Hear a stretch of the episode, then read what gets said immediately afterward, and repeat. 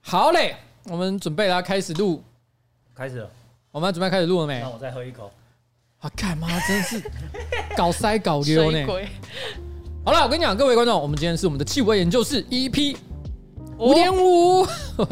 EP E 四的下一集， ，EP 四的下一集。对，没错，其实我们中间已经录过了一次，是专门在讲好心肝诊所。不 过那一集， 哎而且我坦白当讲，天我当天就 剪好了。对，哦，那真的很感谢君宏，因为我们那时候想要赶时效，可是我们后来发，哦，里面有一些内容哈、哦，我们后来真的是思考了一下，觉得有些不太妥当了哈、那我觉得我们觉得可以可以讲的部分呢，在我 Facebook 上的文章上已经就是充分的说明，那其他的部分呢，我觉得就暂时我们把它遗留在宇宙的虚无之中。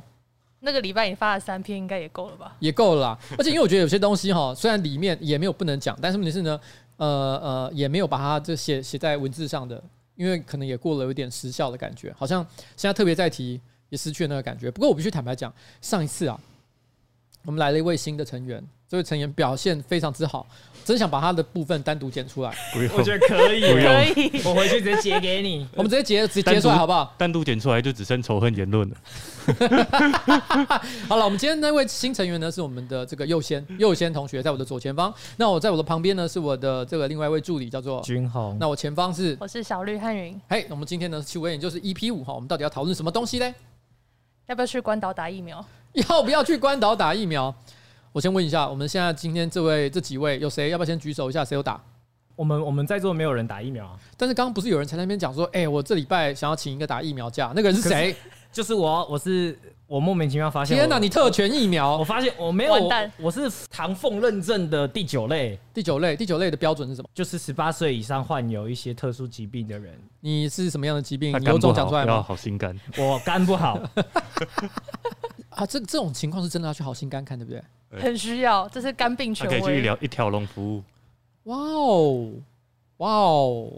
那我想必你平常对于参加各种志工服务，应该也都是非常的热心吧？哎、我是捐血志工、哎，我从国小担任捐血志工，担任到我十七岁资深自就工自，己去捐了。但但是问题是你有肝脏上的问题，你这样还可以去捐血十吗。七岁的时候还没有，出社会之后整个肝就坏掉了。 到底是你中间做了什么事情？疯狂酗酒吗？因为我大二就开始投入政治环领域，然后那个时候刚好是二零一八选举，然后那时候我去担任东叶爸爸的助理，然后那时候就是地方选战啊，从早到晚啊，加上一些喝酒啊什么的，所以那时候真的就坏了有喝到爆就对了。也不，我说我觉得不是喝到爆，是熬夜。再加上我家家族本身就有一些肝体疾质病的上，对对对，啊所以我我跟我弟的肝指数都略高，但是我是超标，所以我当兵只用当十二天，也是因为肝功能异常。因为你本来跟我讲说你是因为十八十九岁的时候，因为做政治工作，所以导致你这个身体坏掉。我本来想要吐槽你说，在我前方这位小绿，你你从事政治工作有多少的时间？大概五六年了。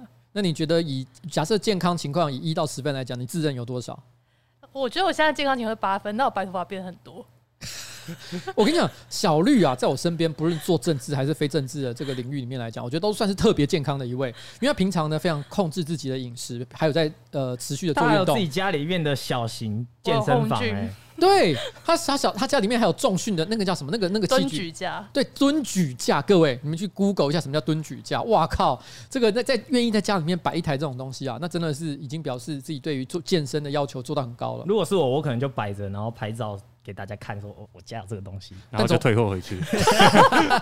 七天鉴赏期，好了，但总而言之，闲话休题，这礼拜有一个几率就有可能会需要对，因为他是我们现在录音的时间是七月十二号还嘛，是那他今天下午五点会结单，然后明天开始会陆续发送简讯通知第九类的人说你可以施打。嗯嗯，然后我登记是登记在台北市新一区啦，嗯因为我想说，毕竟我的工作也是政治领域，我想说就顺便去看一下现场的环境长怎样。哎，这个是一个寓教于乐，嗯，啊，很好的做法。跟连战一样用心呐、啊。好了， 连战的那个不是在好心肝哦，是在那个振兴振兴医啊院哦，振兴。七月十二号，我记得他说就增加新一批的预呃预约是在讲说五十岁以上跟第十类嘛。第十类是五十岁以上，然后第九类是十八岁以上有生理疾病的人。哦，对对对对那时候我看到那个五十岁以上的时候，我心里想说，因为你知道我今年其实四十七岁，我你就差差边差啊一点点。我就差那么一点点，不知道不知道会不会五十岁以上不想打的人比较多，所以呢导致说不不久之后就直接问说，那有没有四十七岁以上的因人为想打？但他其实还有一个意愿调查，嗯就是他有 A Z 跟莫德纳给哎、你选。是但是依我自己身边的人情况，有去填的人，通常普遍都是填莫德纳，没有填 A Z 啦。所以到时候 AC 可能会有剩，然后就顺位一直往下这样。大家到底是担心？大家都想变成万磁 王，这真的是蛮莫名其妙的一个状像况。我如果打了莫德纳变万磁王，我就三十岁前就晋升魔法师了，嗯我直接跳阶成为魔法师。你变魔法师的原因，可能不是因为达莫德纳，哎、所以到底来讲，那个所谓的去关岛打疫苗是怎么一回事啊？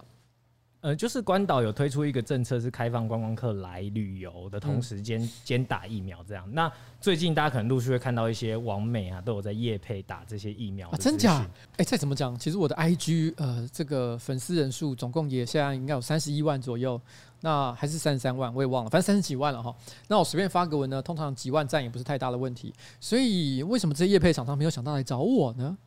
私讯来问一下嘛，好不好？也配资讯放在底下。对对资讯栏对，，让我们让我们了解一下这个东西行情到底是多少。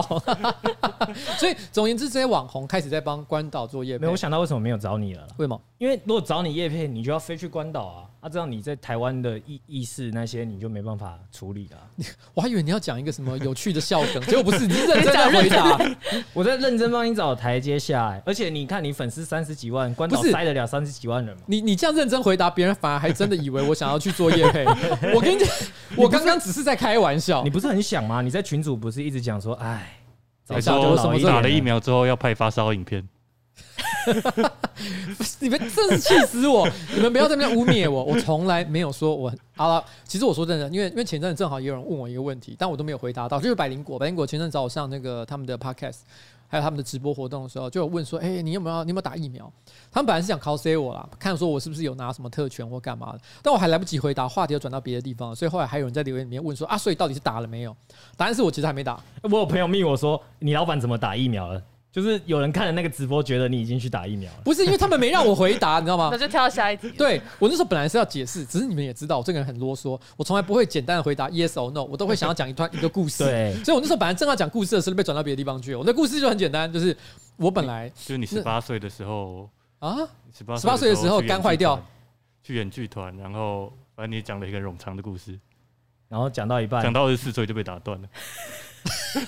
我我还有我很认真的心里想说，右先生要讲什么，原来也是干你知道话，。你知道不是身为你的员工，就是你自己的直播跟你有去参加的直播，通常我们都会全程跟到最后嘛。哦，你们应该不是因为兴趣嘛，对不对？我们就他妈出事了，立马就要 就要想 Plan B 啊，Plan C 啊。我们那个礼拜跟你三场直播，礼拜三百灵果，礼拜四你的，礼拜五你开设备测试，还有人在那边问选服，我们全对啊，而部且都你跟了。就是在你上礼拜五那个直播，你一接到选服，然后我。我就马上开 Slack，我就看到 Froggy is typing，我就知道你要把选服贴到那个那个群组里面，哦然后我他们他那个时候是在讲关于呃这个教师教的问师题。增减，对教师增减的问题。好吧，这个之后我们等一下再讲。我们还是回过头来讲那个刚打打疫苗这事情，我还是要解释完，因为这这这又把话题扯到别的地方去， 好啦我又啊好没啦讲完你了没。打，你没打。我没打，我再我要解释一下。其实那时候应该是四月下旬嘛，那时候开始说台湾可以打 A Z 的时候，那时候我本来因为那时候打的人又很少，但是因为那时候因为台北市议会正在开议状态，其实我很忙，每天从早忙到晚啊。我想说，如果我打完针然后发烧个一两天，那我这样还需要做事吗？不不能了吧？所以我本来心里是抱着一个如意算盘，是想说等到六月下旬那个议会结束了，然后我再找一天去打一下。我心里想应该来得及吧，但没想到呢，五月十五号哇，三级警戒，然后呢，而且在三级警戒正式宣布之前，突然之间那个所有 A Z 预约直接就关起门来了，因为接下来要把这个宝贵的疫苗保留给第一线的这个人员，所以你知道那个当下我心里有一种哇，我本来是很想要在那之后再去打的，但是结果就没有了。那在在做过程当中，我知道其实有一些地方的，呃，也许是议会啊，或者是某些市政府的官员，我讲的不是台北啦，我说其其他县市啊，其实都有发生一些，就是可能可能他们呃，偷打，呃，算了，我不要是讲这偷个，打跳。过跳过。 可是我觉得，以结果论来讲，你那时候没有去打，反而是好事、欸为什么？因为你如果那时候打了，你不管到怎样，就是疫情正式爆发之后，就会有各种阴谋论出来说为什么你可以打，你会怎么还样都好洗不白。吧？我记得我跟你讲，我我那一天在那个百灵果 podcast，我有个误会，因为有人提到说什么，那为什么总统什么都都可以打？哦，我那时候我也忘了他到底有没有打，我只是觉得说他有打的话，应该是早就打了，不可蔡能英文没是。打，蔡英文没打就。原来他其实没打，我整个吓到，为什么他没打？他那时候公开宣誓要把手臂保留给国产疫苗，哇哦，哦对好，好像有这件事情，所以我完全忘了这件事。所以 OK，好，那他还没有打，那他们是那他还没有打，可是我记得有一些呃这个。呃知名的一些政治明星，其实可能都有去对，打，因苏为贞昌啊，苏贞昌还有像陈时是中这个林长佐，我记得也有打。对林长佐，林长佐还有打露哦，莎腹肌，对我跟你讲，这就是我要讲的事 情，你知道吗？所有的人，陈陈时中啊，还是苏贞昌都正常帮露露个手臂给人家打一下就好。干他为什么会有腹肌跑出来？我整个吓没到有，因。为人家穿衬衫呐、好了，算了，你总不可能就要把袖子剪开吧，对不对？哎，你是不是嫉妒？我就羡慕嫉妒恨嘛。你知道台湾哪几个政治人物有像这样的身材？真的看了就是不爽，好你不好？曾经也有生气，可以用过腹肌啊，对， 但但是很久以前，我想二十年前吧。没关系，大家露的地方不一样嘛，他露腹肌，你露屁股，啊人家都说你屁股很美，哦，谢谢你哦，对 啊，我这样有好像有一点小 安慰啊，我知道了。所以之后如果打这个疫苗的时候，你打屁股哎、对我打屁股最。好是可以打屁股啦。等一下，这这牵涉到一个问题，应该把因为针头夹断。所所谓的打疫苗， 把针头夹先不断， 要。 屁啦！没有，我跟你讲，哎、真的是屁，不是我要说的是， 呃，因为打疫苗如果是打血管的话，就不可能打在屁股上，因为如果是打皮下注射，就是不是打在血管，是就单纯的注注注射在皮下脂肪底下的话，那打在屁股也是 OK 的哦。我不太确定是打哪一种，不重要，反正简单来讲，这样感觉起来好像打屁股是有机会的。不，你我那你为什么要打屁股？那我就是一定要嘛，我就想把那个针头夹断，不是？ 不是，不是这个重点，好但不打好？针一般打完之后都按着按十分钟，所以就等于说你要在那边按坐着哎着按着坐着屁股就好按十分钟，不用啊，坐着就好了啊、好了，但总而言之呢，我们要回过头来，好不好？我们讲说，其实第一个我没打疫苗，整理一下重点；第二个，这个军红这个礼拜呢，有可能会去打疫苗。没有错，那如果你可以选择，会带我们去关岛打疫苗吗？其实我我我个人觉得这没有什么不可以，因为只是说要很花钱啊，老子没有那个钱而已。非常花钱，我们统计过，就是瓜办如果八个人的话，大概要花大概九十万上下。啊你看，用了这么多钱啊！这个细项就包含还好就吧口袋是捞一接捞就有了种的费用啊，我我可以跟各位讲哈，就是我从事议员工作，然后过去这两年，然后呢，不是都会有发一些这个研究费，就所谓我们的薪水嘛。那扣除必要的杂支，然后呢，我日常的一些费用就全部都扣掉之后，我这两年大概就是剩下差不多九十到一百万左右。也就是说，这个钱要全部拿下一去，次 说哈，一次说哈，拿去那个。 就只剩烂命一条了，我救傻了眼、命欸。但只剩命。对，那因为你刚刚提到说所谓的呃，总共花九十几万，因为我们呃，我们八办个公室人你算八个人，嗯所以等于一个人差不多要花到差不差不多花多到十几万啊，十几万，这样应该是十一二万嗯左右。差不对多啊。差不多十一二万左右，那因为我知道好像打一针本就不算其他的价钱，打一针本身的钱好像是七千块。就是两百块美金，辉瑞两百块美金，你刚听我刚听成两百万美金，我两心里百想说块美金，两百他块说美可以金，参加慈善扑克王大赛，那呃两百块美金哦，现在的这个汇率那不不到到六六千千啊啊，不不到不到到六六千不，到六千，但还有一些 PCR 检测的新对增啊费用等等。基本上都是两百、两百、两百在算。嗯，而且他们的做法是，如果你之前去做 PCR 的筛检是没有呃任何是是阴性的的话，那基本上下了飞机之后打完针，你就可以直接到处爬爬照去玩，没有任何隔离的过程。所以也就是说，在你等待打疫苗的过程，在在你等待打疫苗的时间里面，你可以尽情的游览关岛的美丽风光。所以听起来是不是其实蛮不错的？尤其是很多人这段时间过去，从去年到现在，就是憋不住了，嗯闷啊呐、嗯，老实讲，十一到十二万这件事情呢，如果你只是平常想要去玩一下关岛，你可能会觉得，哎呀，怎么好像有一点小贵。可是如果你是想说，因为如果你是一个每年都会出去旅游，然后呢，你可能就是每年去一次日本好了，那你已经两年没去了，这积下来的旅费，我觉得算一算，搞不好也差不多就是十一二万，也就等于把你这两年的旅费呢加一加，你就直接把它当成是去缴旅费，顺便买一针心安，好像没有不合理的地方。而且有第一批回来的旅客已经说，他们觉得很划算，打到打算去打第二剂。所以这这不得不说，这真的是，如果你真的是家里有一点点小小的资产，你会觉得去，哎，可是这样讲起来，怎么好像我在帮他做业配？ 不是为什么你一直看我啊？我我看你，我没有看你啊，你已经是下，你已经是第九类，你可以去打 AZ 的人，有差吗？也是啦，对不对？有差吗？但说真的哈、我觉得不管是打 AZ 或打那个莫德纳还是什么的，这这个我觉得最近这段时间呢，我觉得很多人对于打疫苗真的太多奇怪的谣言了。像譬如说打 AZ，有些人就说有一些长辈其实他们不是就过世嘛，对不对？那在在打完 AZ 之后过世，我当然过世是一件让人觉得很悲伤的事情了。但是我觉得很多媒体开始大肆渲染，我觉得这件事情有点恐怖，因为第一个我们没有找出这之间的关联性。你要知道，其实这因为当时 AZ 刚开始施打的时候是八十五岁以上的长辈，然后呢，之前很多人可能本身就已经有一些慢性病。老实说，一个八十五岁以上长者，在有慢性病的情况之下，因为某些原因而就是突然间意外，很遗憾的就是离开了的话，其实也不是那么奇怪的事情。那我还记得那个时候有一些这个名嘴，甚至包含我可以直接讲，就是像我记得是呃高大成吧，高大成是法医嘛，对不对？嗯他都有在网络上还是那个政论节目上稍微讲了一下，他说他建议这个长辈呢，对于打这件事情啊多多谨慎，再考虑一下。我妈妈其实就是因为高大成的这篇这这这个这个论点，特别打电话给我，他说：“问哎、你可不可以去打？对，，可不可以去打？你知道吗？如果今天跟我讲的是什么，呃我想想看，什么呃，保洁或无微不微的，在那边讲说什么啊，打 AZ 很危险，我可能就会立刻嗤之以鼻，说你相信这些名嘴吗？干，你现在说高大成，他再怎么讲也是个法医吧？嗯所以你会觉得有一种，哎、法医都这样说了，是好不是？嗯，那我刚刚看到一个新闻是，就是事实查核中心说那个是一个假资讯，你说法，你说法医高大成吗？对他说他跟高大成查证之后发现高大成说没有讲过这句话，哎呀，所以就是我妈妈也是受到假资讯的影响， 对，因为我那时候我刚我刚本来想要讲一句话，就是说我那时候其实在我妈的电话里面，我是这样跟我妈说，因为我没有去查核，拍谁我错了。但是那个时候我我那时候跟我妈妈讲，我就说，我觉得她对死人了解的可能比对活人了解的多。 你不要讲这个讲的，所以所他以他帮我自觉己得做业绩啊，所以我觉得，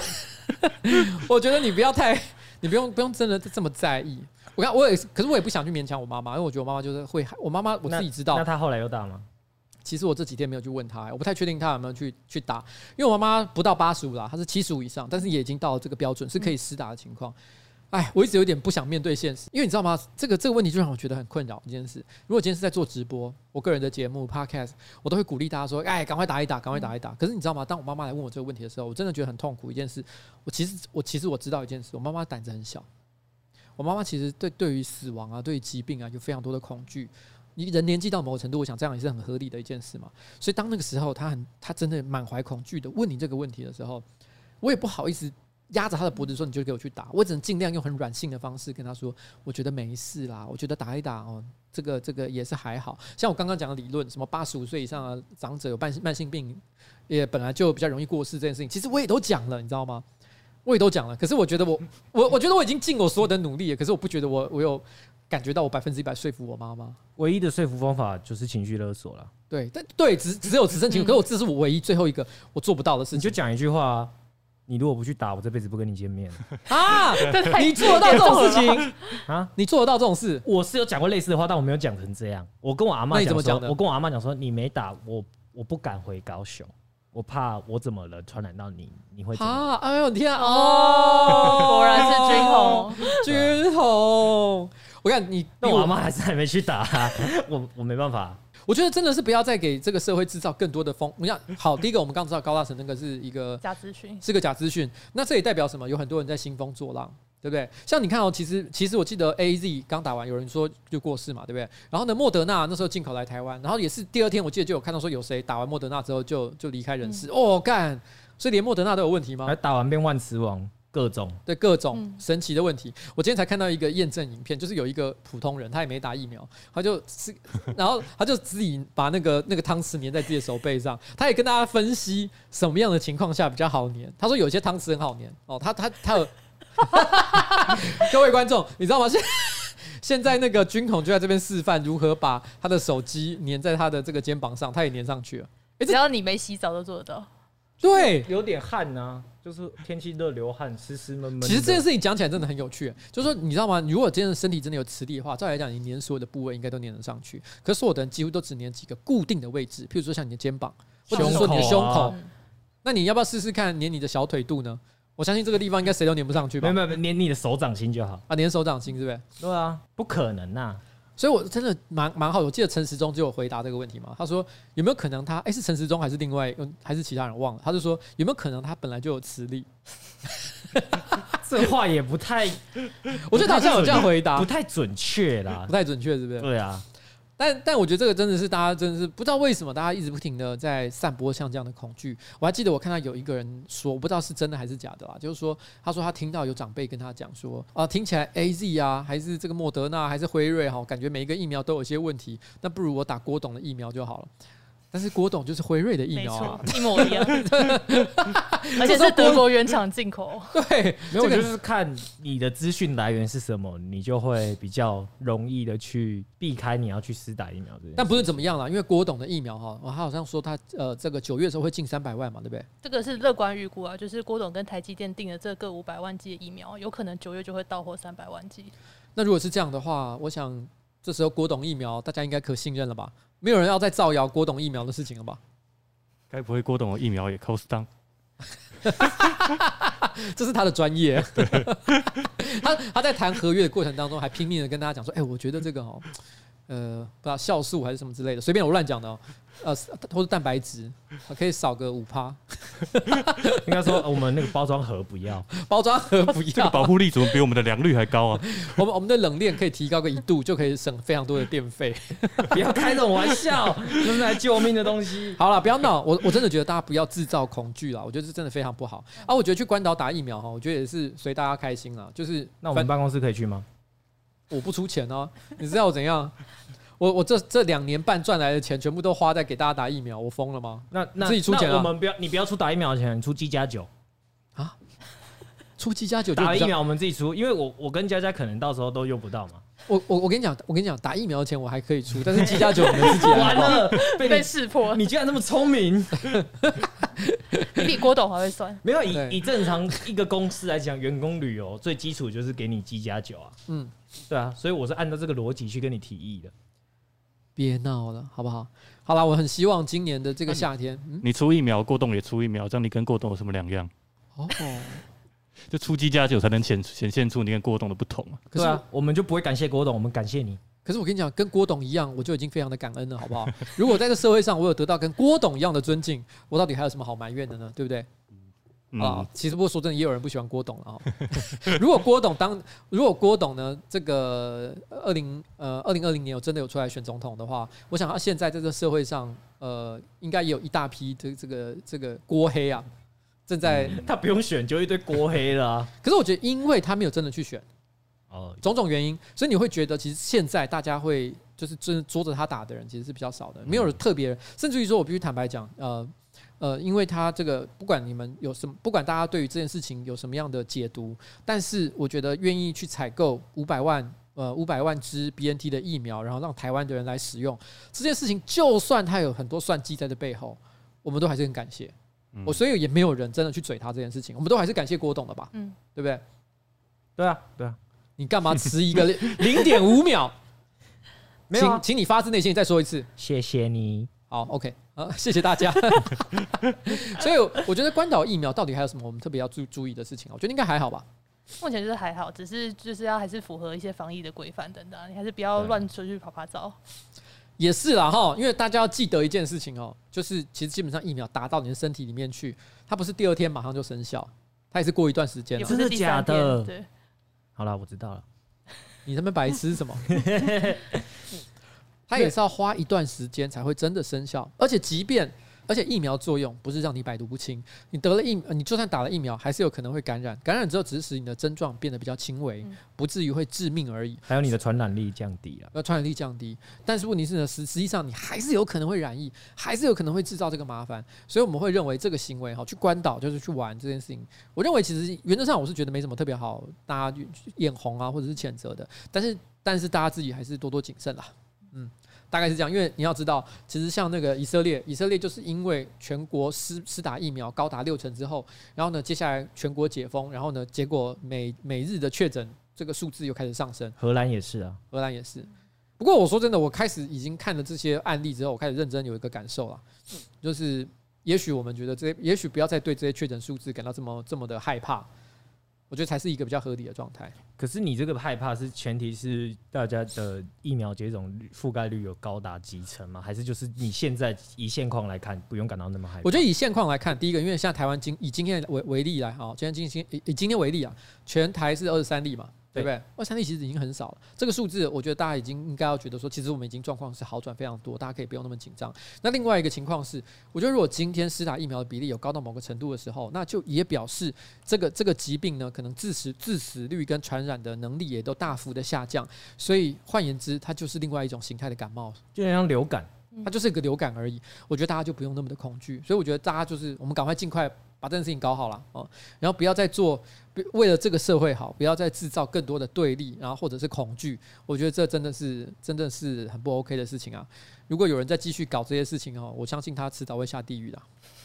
比如说是散播疫苗不好，不要打那种。对，就这样哦。来，然后所以我们还有什么其他的新闻？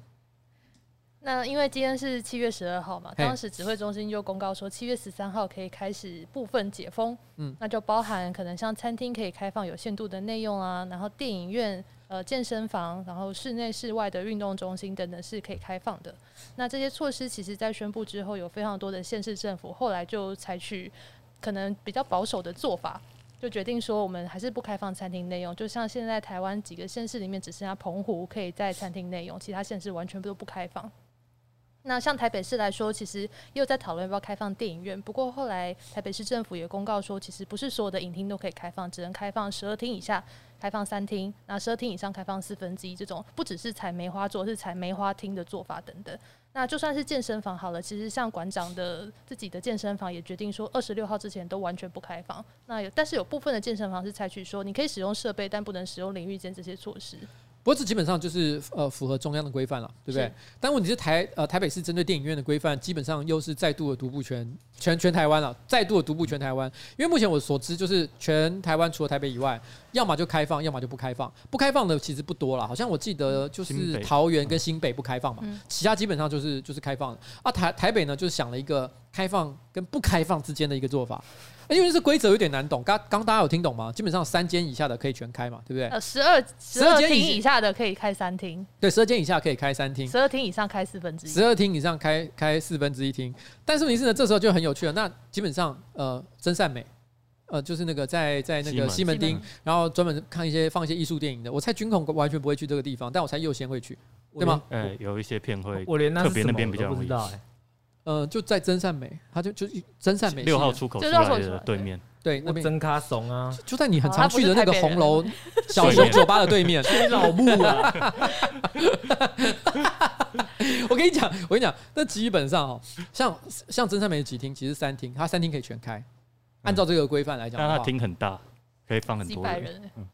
所以其实我说这个规则，我我可以理解它的规则有点像是总量管制，嗯希望就是同时出现的人不要太多，然后同一时间又加上一点点密度管理的概念。但是它其实是它其实这两呃总量跟密度它都有在考虑，但是问题是它总量很明显的高于密度，因为像我刚刚讲的这个例子，就是像真善美，它有它有三厅的位置，可是三厅可以全开。那这样的话，其实它虽然有管到总量，可是密度我看是就没有管到了嘛，对吧？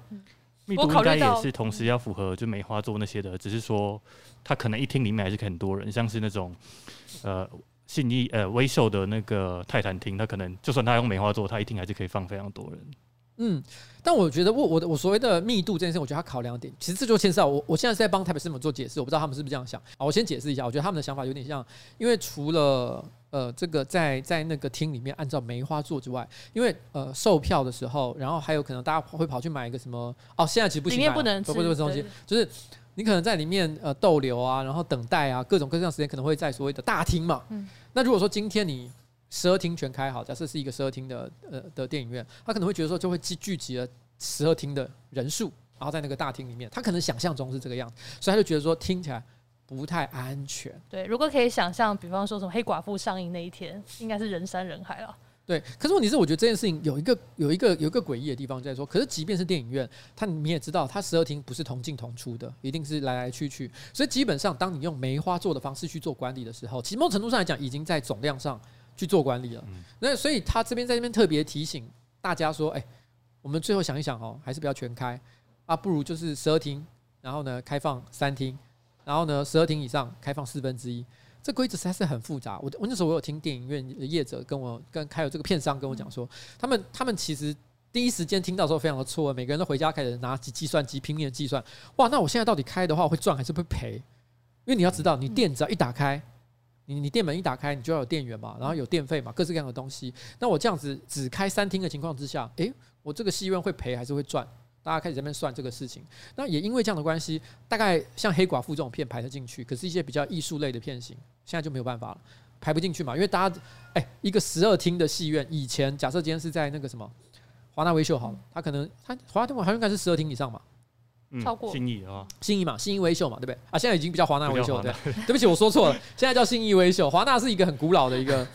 哎、讲到这个很无聊的一件事情，我前几天在 Facebook 上发了一篇文章，然后我讲了一个一个名词叫发烧友。哎、下面的人酸爆，他说：“哎、发烧友是什么古老智慧？原来现在没有人在讲这个字吗没有？人在讲那、发啊你烧，就回答说非这常久至少不是之语啊，是不是之语啊？但是是我那个年代，大概九零 CD 年代用语吧。 CD Pro Two 的时代。好了，不重要哈。那 CD Pro Two 因为 CD Pro Two 它就是发烧友，你知道什么叫发烧友吗？不知道，但我知道 CD Pro 啊你们不知道什么是发烧，你知道什么是发烧友这吗个？不是就类似黑胶那个年代吗？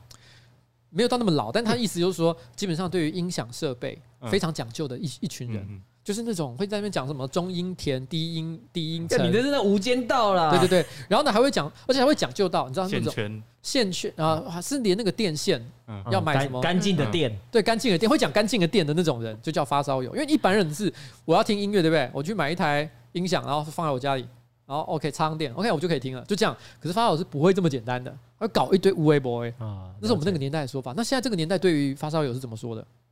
就这个人懂音响啊，现在人这么无聊，没有一个专有名词。不是啊？啊，你现在讲发烧友，人家还是会问你说发烧友是什么，你不就要再解释一次？发烧友就是指就是这个礼拜去打了 AZ，然后然后不上班的那些人，靠腰、哦，称之为发烧友。也是有可能这样讲啦。就是指影片做的比较好，在 YouTube 排比较前面的那些人，哦，就是发烧友哦，很容易上发烧的人。好了，但但是我刚刚讲，哎呦，我刚刚怎么扯到这里来？哦，哦，回回过头来讲电影院，我那时候的感想就是说，其实台台北市设计了一个特别复杂的规则，可能想要对这件事情做比较完完整的规划。可是我觉得，其实对于这个业者来说，其实也执行起来也是相对的比较麻烦一点点。但是这件事情哦，我知道，我看到当有业者跟我抱怨这个问题，他也没有要真的找希望我去解决啦，只是说是一个老朋友，所以他跟我小小的抱怨了一下。但我刚刚说，所以你有什么希望我帮你做？他也说没关系，他说我已经报了上一步赔一步切的的的做法去做处理这件事情，他也没有要我帮忙。但是我那时候内心在思考这个问题的时候，就我一方面，因为我是觉得作为一个议员，当有人然后呢跟你讲说他遇到什么困难的时候，我就应该要抱着一种我要怎么我能怎么帮到你的心情，所以我才问他能怎么帮他。可是你知道吗？在我问他说我可以怎么帮你的时候，我脑海中第一个反应是三加十一。你有创 伤哎，天啊！我心里想说，哦，我看，我想我接下来就去，三加十一没好有啦，是你应只是该建小议，核绝心对没有施压。对对对，我那时候就找官船局来开会，说，哎、我觉得你们这个哦，那开放这么全开放啦，哦，那这样业者比较好生活嘛，啊，结果啊，没错群聚感我染 说啊，我是建议开放，啊，强烈建议。然后台北市政府还会记者会说，其实那是有一个呃这个民意代表强力要求 然，后还把你的录音档放出 来，我当场哎我会白昏痴哦、我知道我那时候心，可是我心里是抱着一种就是，所以我那时候他当跟我就是讲这个问题的时候，我是那时候认真思考说，哎、到底我我我在脑海中，因为我个人觉得作为一个民意代表，而且是大家是有付选票给我的，我不能够辜负别人的期望，所以我一定要认真想清，就是我不能因为怕事而不去处理这个问题。是这样讲没错啊。但是台北市政府礼拜五公布的图卡其实也没有讲的那么清楚，他在图卡上基本上是讲说梅花座啊，然后十连制等等预售票这些措施，但是没有明确的讲到说几个厅要开放几个。 因为你知道我那时候为什么会知道这件事情？其实其实应该说一起头是我先去问的，就是因为因为那个我我那时候才看到一个我也是在电影业工作的朋友，然后呢很兴奋的讲说耶，我这个有一部片我终于可以上，他他筹规划了好久，然后他现在就很开心这样，他上午才发了一篇文章，然后下午又又他又他 Facebook 上说啊，算了，还是都不能发了。还是都不要发好了， 我就想，我说，哎、到底是怎么了？发生了什么事？因为我心里想说，他一定是受到了什么打击嘛。哦你这个海巡署长当的是很称职哎。是啦，可是因为就是这个这个有一个专有名词叫什么什么名模，啊，又有专有名词，就是什么有发烧友，就是就是那个明末吗？还是明模？不重要。就是民众的民，然后然后是一个，然后那个末是一个疾病的病，然后里面再一个那个墨菲的墨。啊， 没听过、这欸，怎么哦哦，等一下，我就没念书嘛。我来我来我来查，它有一个它有一个成语，这是中文还是日文？这是中文， 有那个墨字，哎、有哎、就是人民疾苦啊。哦对、然后嘞，啊，对了，因为我想那个全剧广求明末，那个啊，这个是《诗经》上面的，这个是呃呃呃，是《诗经》吗？哦，不对，后汉《史后汉书》上面写后汉书广求这个比发烧友还要老。对啊，你们小时候没有学过这种类型的成语吗？ 后汉书可能会放在就是副册之类的。我跟你讲，因为小时候其实这， 所以这就是韩国语的苦民所苦。对，哎、你要这样说也是，就是当我看到你是这样讲就懂了吗？在那边明末天龙我。对不起，我没念书。我只能讲一件事，我小时候是参加国语文五项竞赛，几乎每一项我都得过奖的，你知道吗？你真棒，耶、 好了，但但就这样，所以我其实心里是觉得说，我我也没有什么标准的答案，到底到底怎么样做是比较好。可是我觉得我后来这样看一轮下来，你跟讲说各种开放，什么电影院啊、小吃店，然后微博，我觉得几乎全台湾现在。虽然中央很多都说可以开放事项，但我觉得大半数最后地方到了地方手上的时候，都决定啊还是不要开好了。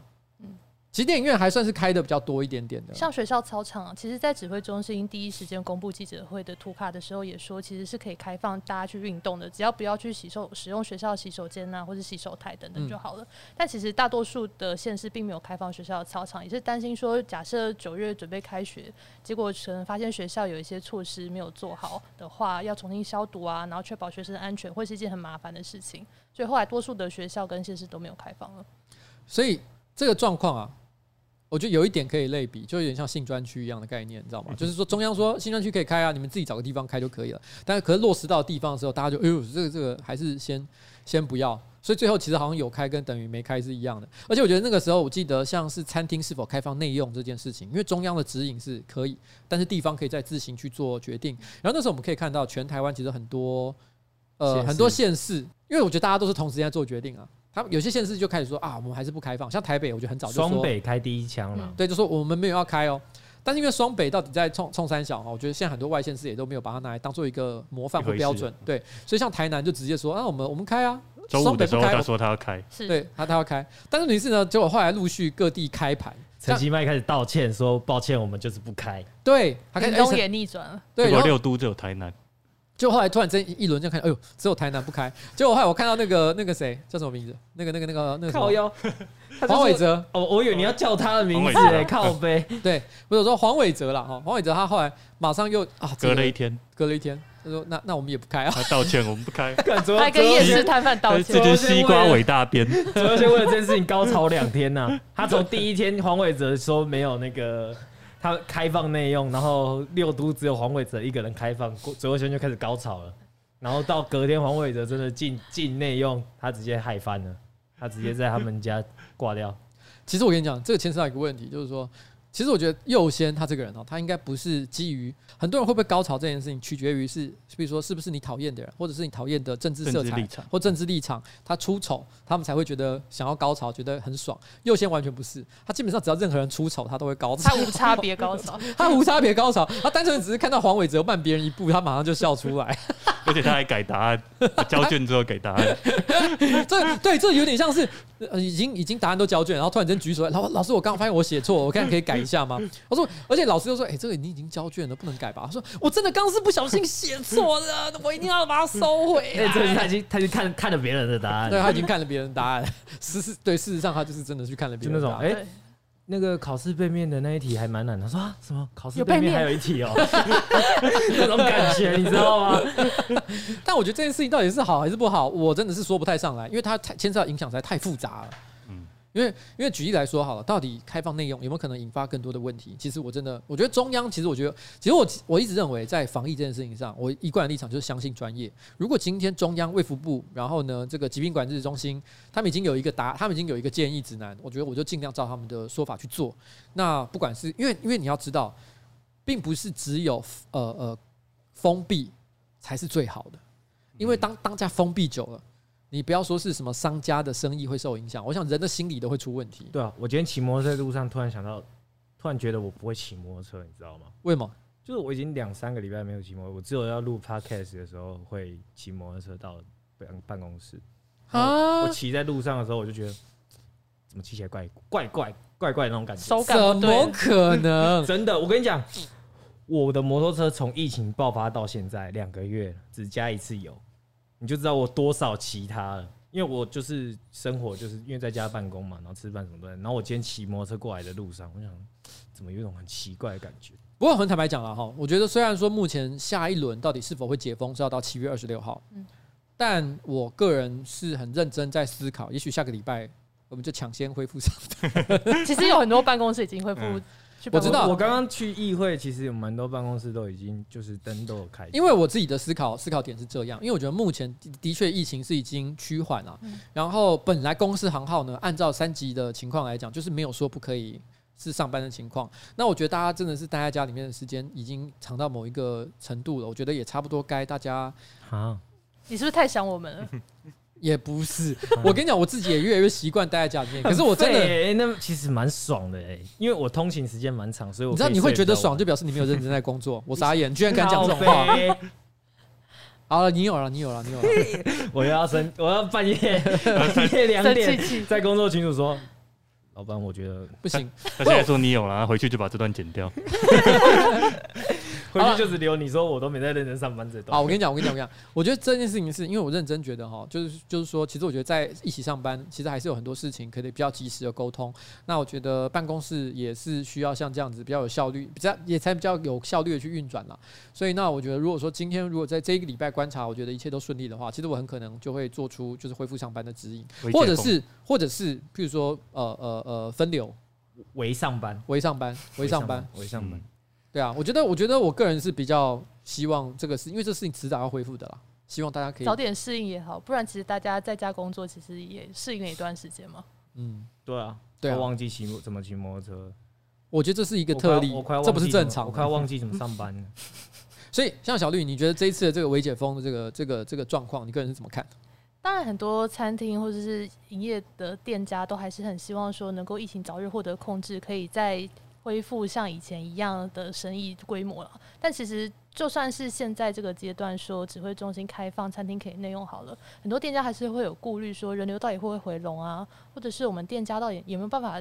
空间够大，能够做到有隔板、有梅花座，或者是有足够的防疫措施，人工的员工的人力是不是可以指引等等。其实大多数的店家，我坦白说是觉得他们自己做不到，其实还是希望说指挥中心多给他们一些缓冲的时间，让他们至少能够在一段期限内规划好自己要怎么样解封之后，然后再去迎接可能回流的人潮。那说实在，如果大家还是觉得很担心，可能疫情没有获得控制的情况底下，其实人潮也不会回流，那店家解封的意义也就不大了。嗯，因为我记得就有店家就直接跟我讲说，他最担心的一件事就是解封，但是但是呢，这个人潮没有回流，那房东又说，那既然都解封了，那我们房租就恢复原价吧。哇，他说他铁定他马上就直接倒地不起，直接一波闭店潮，对，直接又一波闭店潮，所以他心里是觉得说有点害怕，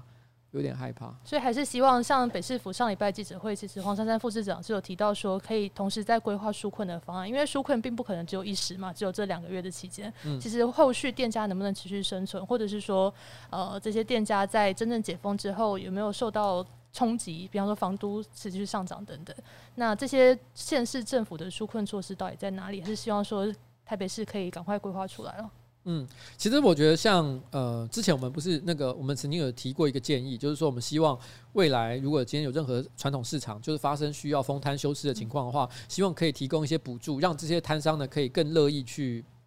呃这配个合封意调啊、对，配合意调啊什么之类的。那我想后来在上个礼拜的时候呢，台北市政府其实也有也有开始做类似的措施，我觉得这样是比较好的啦。虽然其实有些人会有抱怨一个问题，就是说，哎、啊，如果说今天这个夜市呃啊不摊商呃封摊休市就可以给补助的话，那我们这些小型店家或者这些其他的业者，那我们多可怜啊！我们也是也是要休市，也是休市啊啊，怎么没有类似的一些补助？我觉得这个哈就回归到二零四六的那一群人，不是之前有一群有一个主张嘛，就是说他们那个主张是无差别的补助。这个这个应该最后其实是没有这样做了哈。那但是问题是，我觉得无差别补助，可能很多人都会觉得说，哎、没有排付，然后没有去做挑选啊，这样大家都补助的情况，这样真的是对的吗？可是我觉得以现在这个疫情这么严重的情况来说，其实它有它的道理存在，因为你这时候要去分别到底谁才是必须要被补助的那些人，其实已经非常的困难了。你一层层的筛检的结果，结果最后造成的是，结果大家都很难真的被补助到。像我们那时候讲什么房屋的这个呃租税补贴，就是我们希望说，如果今天房东跟房客一起来申请了的话，那我们就可以在租税上给他减免，让他们可以产生更多降租的这个动力。可是结果呢，去年一整年也只有两千多人来申请，这完全就是因为我们把规则设计的太过复杂，而且条件太多的限制，结果最后使得真的能受益的人非常的少。那我觉得今天呃齐头式的补贴它有一个好处是，因为第一个大家都拿到了，那如果有些人真的觉得他有自己太有良心。比如像日本，我记得日本那时候我记得有一些大范围的补助，然后那个时候日本不是有那个黑道，三口组直接不领啊！他说我们平常已经对社会造成够多困扰了，这个时候我们不能再为社会他增们加负 他担们平常就已经是取之于社 会了，所以今天大家的补贴我们也会拿一份的，对，所以今天我们就不拿。那我觉得今今天今天我觉得这是一样的道理，就是如果你今天真的是很有良心，我老子很有钱，那你真的是不屑拿这个东西，我觉得那很好。对，因为像我像我记得去然后，还还要抛一篇文说我不拿这样。哎你懂你懂我在说什么吗？ Yes，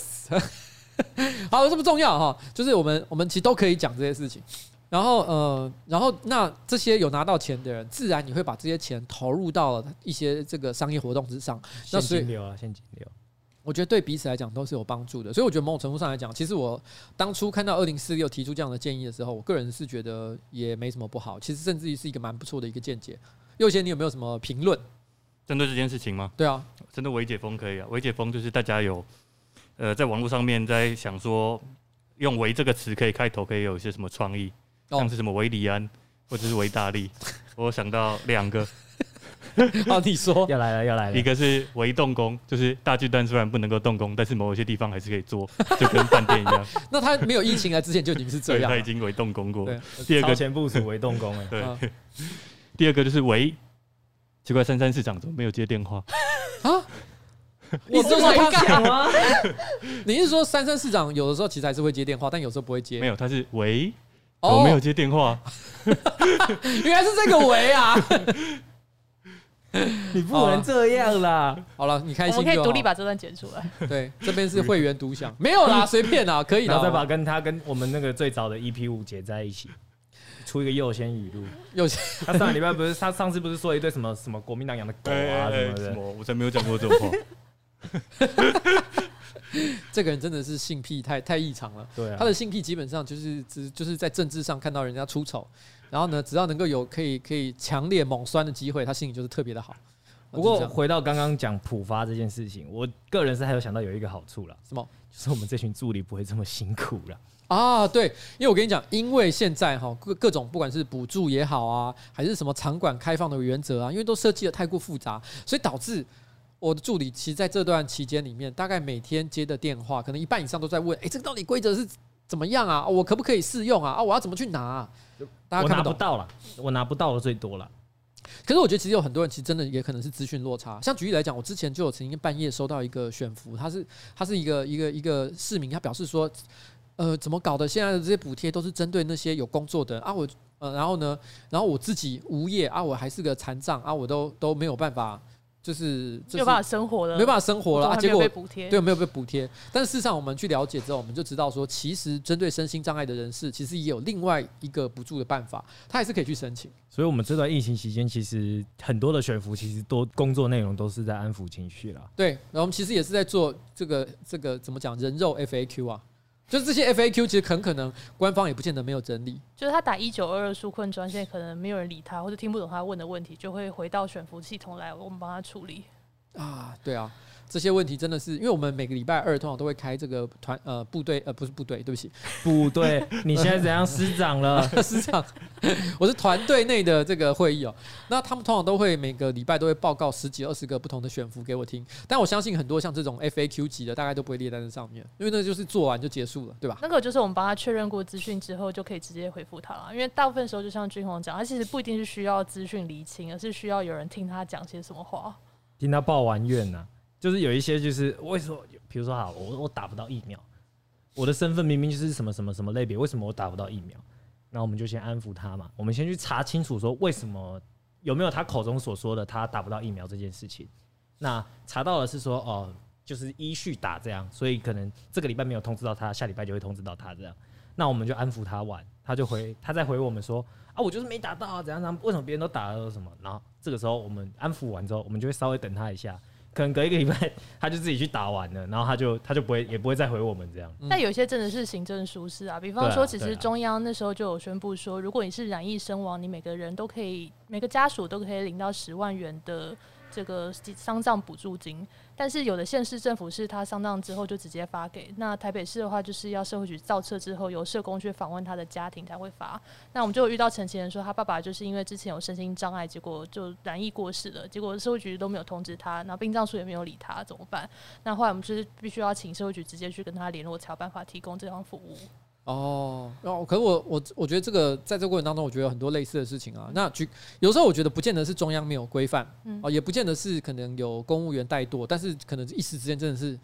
没有人把这个问题想得很清楚，嗯所以导致他没有做好。当然还是要有人要来负责。举个例子来讲，像你刚讲是比较个人化的一些案例，但是我们也有遇到像比如说呃，我想想看联医的那个医生，嗯，他们要打第二剂，可是却没有没有没有没有疫办苗法预约没有没有办法预约，没有疫苗可打，所以导致什么？好像好像是他们都还要自行去找残疾来打，嗯那这情情况就非常的不好嘛。是那其实那个时候在台北市议会临时开议的那段期间里面，其实也有复数以上的议员有提到这个问题，包含我们在内。嗯所以我们其实觉得这个是这个这个是应该要赶快解决了哈，因为老蒋联医就是台北市立的这个医院，嗯那照理来讲就是台北市政府最应该要照顾的一批人哦。当当然，我觉得医生都很重要啦，但我一直说。他们其实有对他有最直接的一个嗯那责有任，啊非常多的专责病房都是放在联谊里面啊。对，但是问题是结结果呢？他们是应该要打第，轮到他们应该要打第二季的时间点，已经四个礼拜都过去了，就他们还是没有打到针，然后最后只好这些医生自自行去想办法。我想这个显然不是一个正确的做法。那如果说今天是因为疫苗真的缺到一个爆炸，导致说我们真的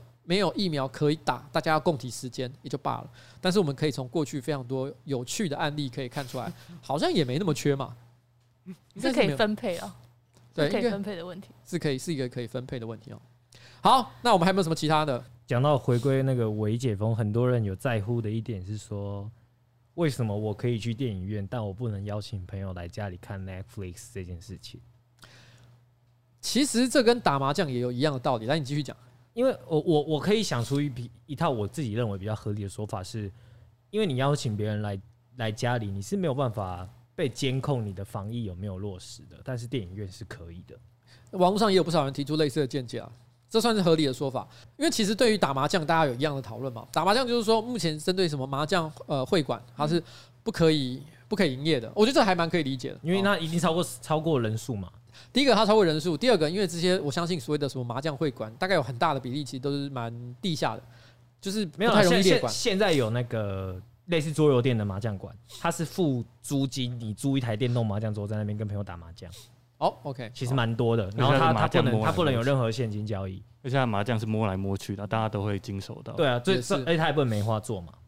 我觉得之后，哎、台湾其实有一些大的电动麻将桌场，搞不好他们之后会呃开发那种，就是麻将这样洗绕完一圈洗进去了之后，会用那个紫外灯先照过，然后再用酒精喷洒，然后消毒一轮之后，噗再把它拿出来，没办法，啊全新的防疫麻将比桌如。说你打一张红中，对方要碰啊，他不就把你摸过的红中又拿进去呢？那消毒也没有用啊。就一直消毒啊，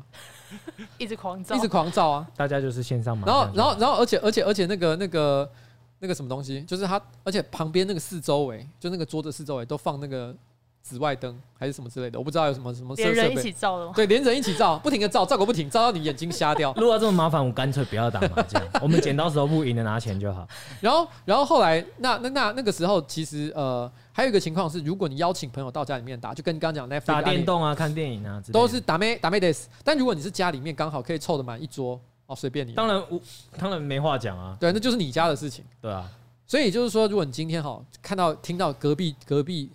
传来麻将声，不见得是问题啊，可能就是很普通的家里的为什不么小麻见得，将？但也不容易啦。哎，为什么这么说？诶、依我目前了解的情况，在家里跟家人打麻将，这个几率真的是很小。怎么会？你不就很常跟家人打麻将？没有？那是我跟我弟，但我不会跟我爸妈一起打麻将。为什么？第一，我爸觉得我们打太小；第二，我妈不会打麻将。哦，对，天哪，你爸是怎么样啊？没有，就是大人有大人的玩法嘛。我们小朋友啊，我们刚出社会，我们小朋 友好吧，你爸都是打怎样一万两万？没有太多，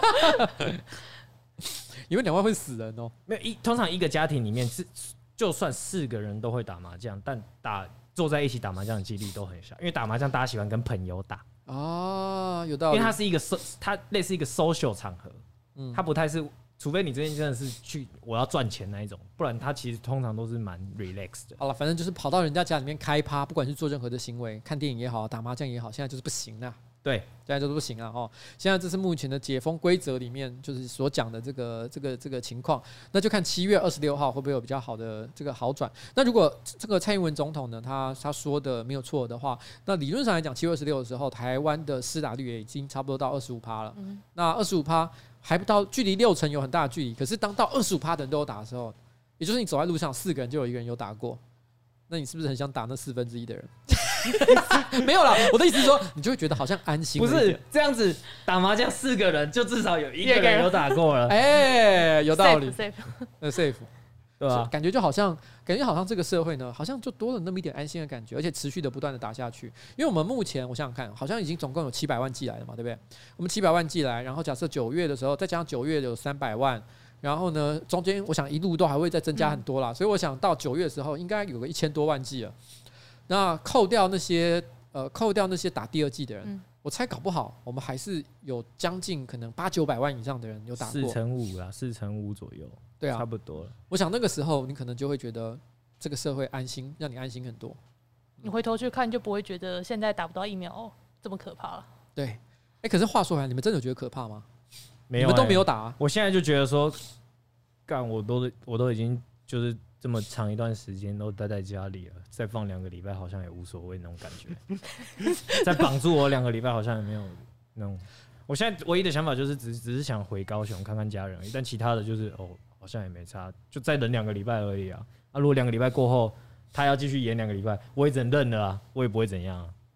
因为我没有那么我比较没有那么想要出去玩的欲望、啊。我很强烈，不知道台北有什么好玩的他？想要出去喝 酒，对我想想要出去上班喝。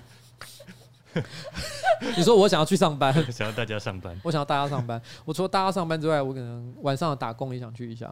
没啊有啦，我乱 讲的，不要不要说这些废话。好，所以总而言之哈，好了，希望这个台湾越来越好了，好不好？就这个废话了，还有没有什么其他的？大家再忍忍啊，我们快快迎向光明的未来了。对啦，哦，郭董要来救我们了，不是郭董啦。 我跟你讲，现在能救、能救、能救你的只有一个人，就是你自己啦，啊，好不好也是也是。 对不对？你突然讲一个好 震惊的，然后所以呢，大家现在大家现在可以感觉你，你就好像大家走在一个很长很黑暗的隧道，然后前面前面就是有一个光亮光光点在前面，那就是出口，你知道我的意思吗？然后火在后面，火来了要赶快跑， 这是什么？我没有在后 面。 没有啦，你这没有啦这，不行， 这触眉头。没有啦，我就说我们现在很快啦，很快啦，大家就要这个开开心心的了。好，好啦，就我们到时候希望呃九月、十月的时候呢，大家还可以在一起哦，可以好好的喝酒啦，哦，欢欢乐打 麻吃将饭，一起吃个饭，一起吃饭了，好不好？大家办公室一起吃个饭，这样。好啊，对啊，好哦，希望希望明年过明年的尾牙办得成这样。好啊了，我也希望就是到九月的时候，你平常在办公室帮我做那些事情，都还可以继续做。哦，你说处理选服、接电话哦、对啊传真嘛？对对不对对对。对 懂了懂了，好啦好啦，今天节目差不多到此告一个段落，谢谢大家，大家拜拜。拜不。拜拜拜拜。